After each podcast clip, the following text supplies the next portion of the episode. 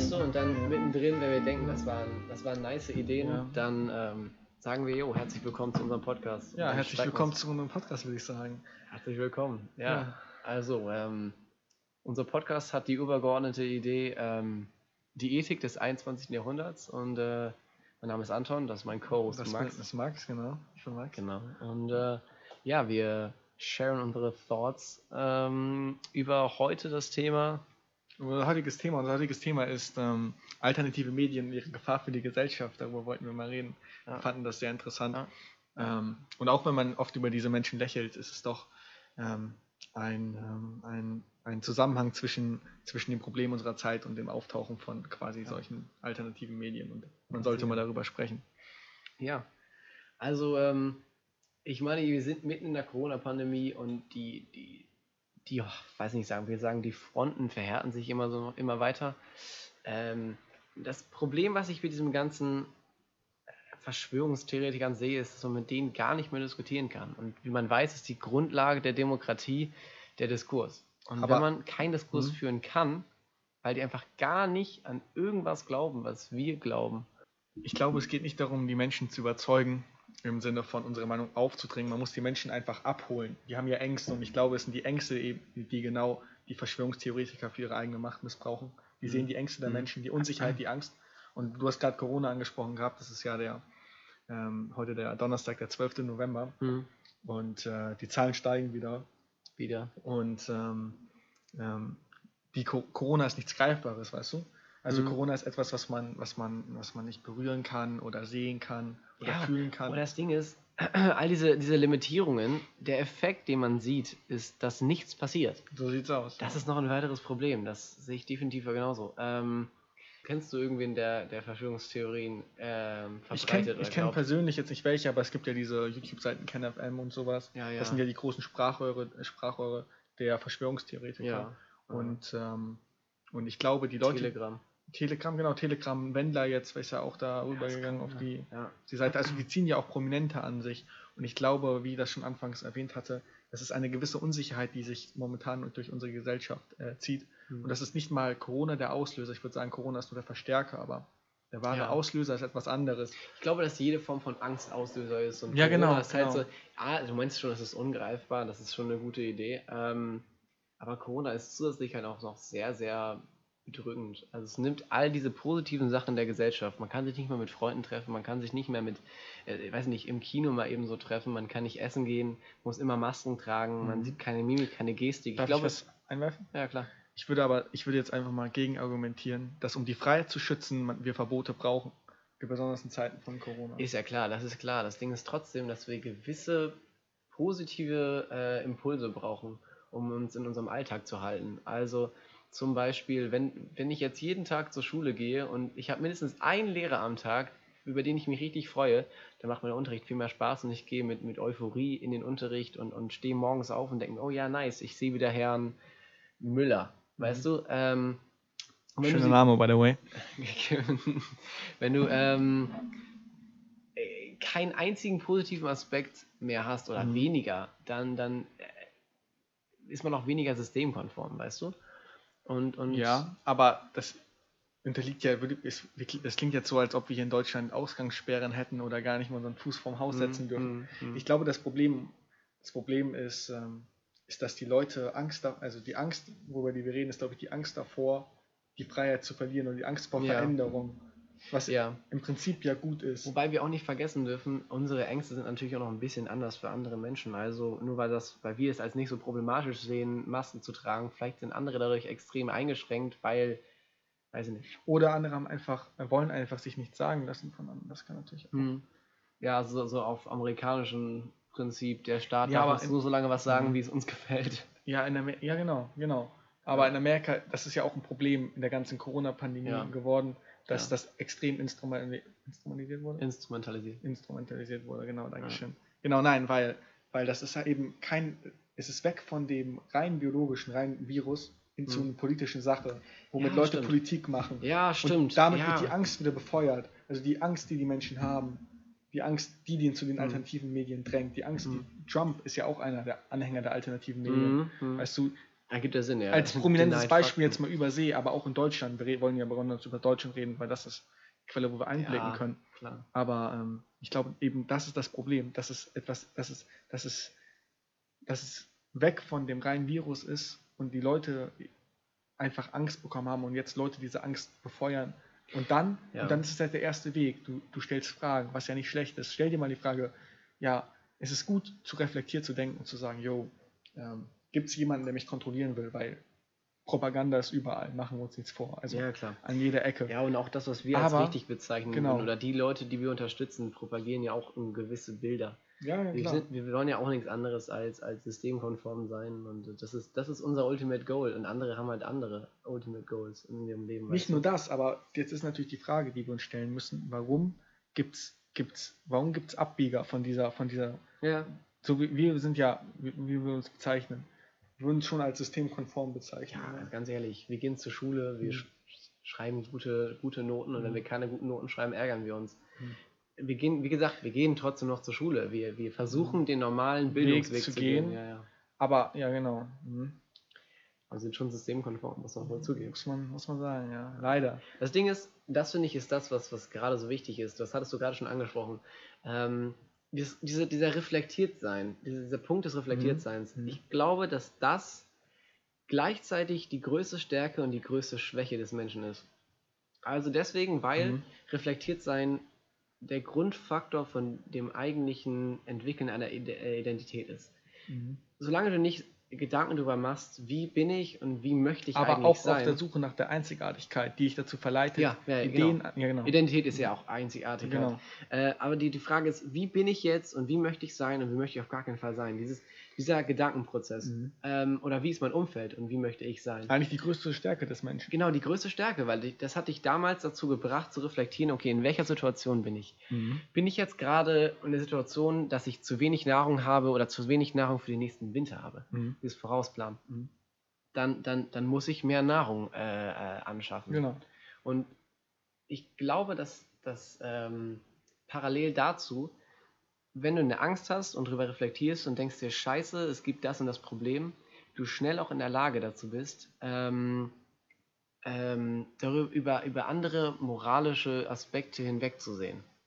Mhm. Zum Beispiel zu sagen, okay, ähm, uns fehlt Essen, also muss ich jetzt Essen besorgen. Und wenn du Mhm. dafür irgendwen ausrauben musst, Mhm. dann machst du das. Also das Überleben steht über der Moral, Ja. würdest du sagen? Das würde ich definitiv sagen. Es gibt ja diese Masklowskische äh, Bedürfnispyramide. Mhm. Und das ganz unten, das, das ganze Physikalische, Geschlechtsverkehr, Nahrung, Mhm. all so ein Shit. Und glaubst du, das wird jetzt in der Corona-Pandemie angeregt? Das ist die Frage. Ängste sind immer so tief. Ich glaube, dass Das sind- Ängste mhm. tiefer sind als Moral. Als Moral? Ja. Aber Und Mhm. Auch vielleicht Angst vor, vor anderen Moralen. Ah, gut, jetzt ist es ein bisschen komisch. Aber vielleicht so Mhm. die Angst davor, andere, dass andere ihre eigene Moral in dem System etablieren, dass, dass du Moral ist ja für, etwas, für kon- das für müssen wir ja auch findest. erstmal noch, äh, muss man ja dazu sagen, Moral ist ja nichts, womit du geboren wirst. Moral ist Nein, etwas, nein, was du nein, klar. lernst. Etwas, Ja. was deine Gesellschaft dir gibt. Allein der Fakt, dass Kinder ja ne- keine, keine Scham haben, ist Klar. ja das Extrembeispiel. Klar, klar, das Ja, ist ja, alles ja. Teile der Moral und Teile des, der, der Identität. Das wird alles angezogen, Dinge Mhm. so wie sowas. Und was denn des Wortes? ne? ja, und natürlich im größten Sinne macht das Angst. Hm. Ähm, Und jetzt muss man natürlich überlegen, warum, warum macht Corona den Menschen Angst? Ist es wirklich nur der Virus, der den Menschen Angst macht? Oder sind es die, Konse also die Konsequenzen, was die Regierung damit macht, was den Angst, äh, was Ja, den Angst ja. macht?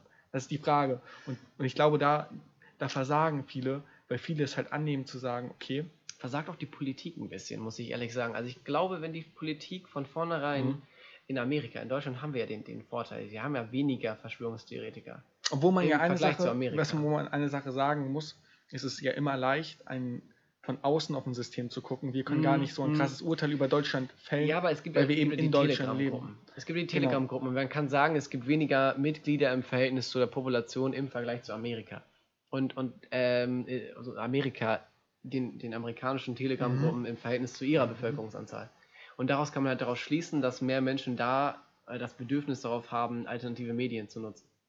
Ähm, Das liegt aber auch an der äh, Mentalität. Wenn wir jetzt hier schon wieder, wenn wir da mal hingehen, das liegt ja auch an, den, an der Mentalität der Amerikaner. Ja. Quasi diesen, diesen Freiheitsgedanken. Das ist ja auch ein Argument der Verschwörungstheoretiker zum Beispiel. Diese Freiheit. Freiheitsgedanken. Ja, Freiheit ist so ein zweischneidiges Schwert. War? Du meinst ja gerade noch, ähm, man, man braucht Einschränkungen, damit man eine gewisse Freiheit hat, die Freiheit zu leben. Die, ich würde mal einfach sagen, dass Grundrechte, menschliche Grundrechte sind auch menschliche Grundfreiheiten. Ja, klar. Weil die geben dir die Freiheit zu leben. Die geben dir die Freiheit, äh, geben generell Menschen die, die, die Freiheit, ein einigermaßen glückliches Leben zu führen. Und, und nur weil einige Rechte dadurch eingeschränkt werden, also nur mal so als extremes Beispiel, wenn, der, wenn das Recht eingeschränkt wird von einem 35-Jährigen eine Elfjährige zu heiraten, damit die Elfjährige ein glückliches Leben führt, kann sich, glaube ich, jeder damit, damit einverstanden äh, erklären. Gut, aber das ist jetzt wieder unsere Moralvorstellung. Ja, klar, aber ich meine trotzdem, es gibt. Ah, okay, ja. Hm. Das ist, sieht der, der Typ, der sieht das anders. Ja, ja. Das ist, ja, das ist, das ist ja die, auch die gute Frage nach richtig und falsch, die man jetzt ja, die man einfach fällen muss. Es ja. gibt halt eben auf kein Sokrates richtig angelegt. und falsch. Ja. ja. natürlich auf Sokrates angelegt. Ich meine, die Philosophie ist ja etwas Laufendes. Auch, also die Philosophie greift ja immer wieder Ideen ja.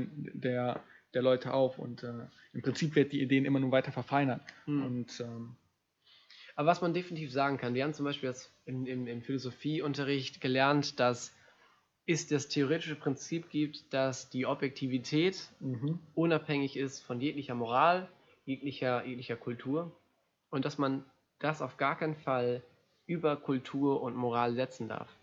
Ich finde es tatsächlich anders. Ich finde, dass man Objektivität über Moral und über Kultur setzen muss. Und deswegen, weil sie unabhängig ist von unserer Kultur, mhm. dürfen wir objektiv über andere mh, mm, Kulturen gut mit, mit mhm. der, mit der ähm, Objektivität äh, richten. Und warte, wenn alle Menschen oder wenn, sagen wir mal, ein gewisser Teil der Menschheit glücklicher ist mit Menschenrechten, dann sind die objektiv richtig.